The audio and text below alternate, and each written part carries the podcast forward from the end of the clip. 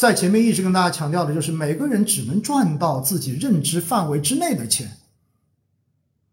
任何凭运气赚到的钱，最终都会凭实力妥妥的亏掉。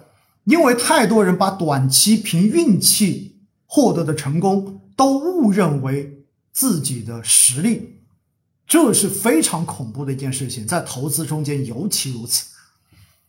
我相信大家应该有印象，在去年的时候，有多少人一直高呼说沪深三百、上证幺八零、上证五零才是未来中国股市唯一具有投资价值的？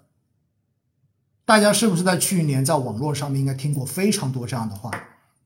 你们应该都有听过吧？为什么？理由很简单，注册制推行之下，那么小盘股注定将要被市场所抛弃，而资金都会向大盘股集中。而机构也只会配置大盘股，所以在去年我们看到毛指数一飞冲天，大家觉得其他的都是垃圾，看都不要看。然而今年呢？今年呢？今年到现在为止，到上周为止，我们可以看到沪深三百全年跌了多少了？上证五零跌了多少了？你会看到到现在为止，创业板是涨的，中证五百是涨的，中证一千是涨的。那去年说这些话的人在哪里呢？他们仍然在，只不过他们不会再跟大家说我去年曾经说过这样的话了而已嘛。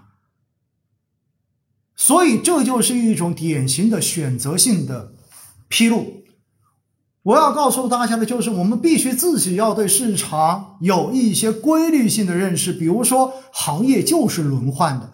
比如说，大小盘风格就是在不同的流动性环境中间会进行轮换的，而周期股它就是跟经济的复苏周期息息相关的。如果央行放水，如果货币政策变得宽松，那么相对而言会对成长板块更加的友好。为什么？因为资金成本降低，大家更愿意去冒险。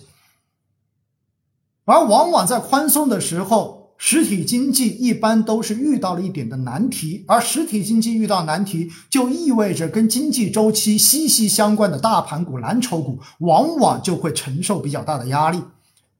所以这一些就是背后的一些逻辑，而只有当你自己花时间去了解了这些逻辑之后，你才能够面对各种市场，看到各种消息的时候，你心里会知道。市场接下来大概率会发生什么样的事情？那么我应该要做好心理准备。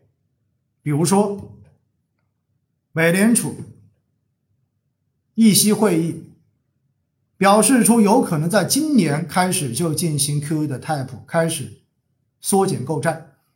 这个消息出来之后，在上周全球股市都出现了异动，也包括上周五我们的 A 股。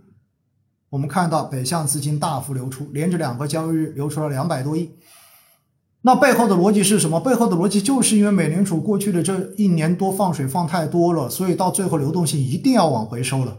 而你不收流动性的唯一理由，就是因为我的经济复苏还不够好。但是它的这一种出请失业率、出请失业金的这一个比例创新低，超预期的低。然后非农就业数据超预期的好，让美联储现在已经没有办法再说我的经济不好了。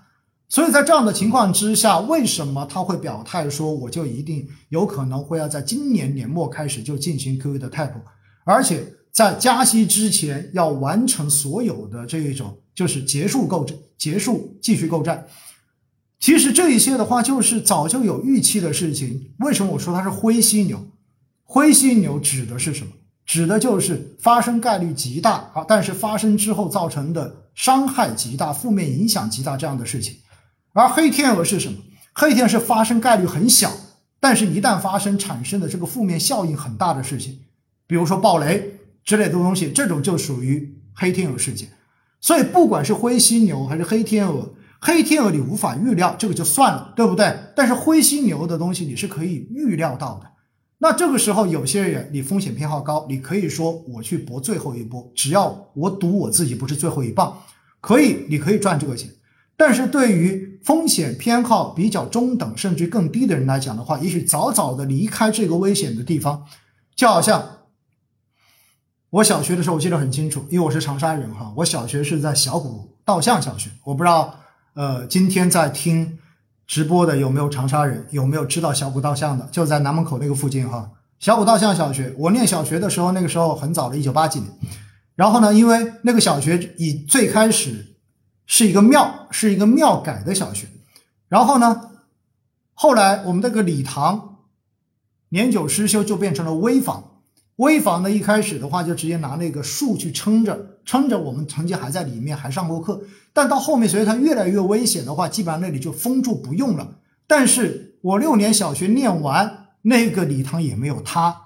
有很多就说，那为什么不进去呢？六年都没塌。但问题在于，是因为它是个危房啊，它塌的风险比普通的房子要大很多，所以的话，六后面的那四年基本上就不允许去用了，这就是风险回避。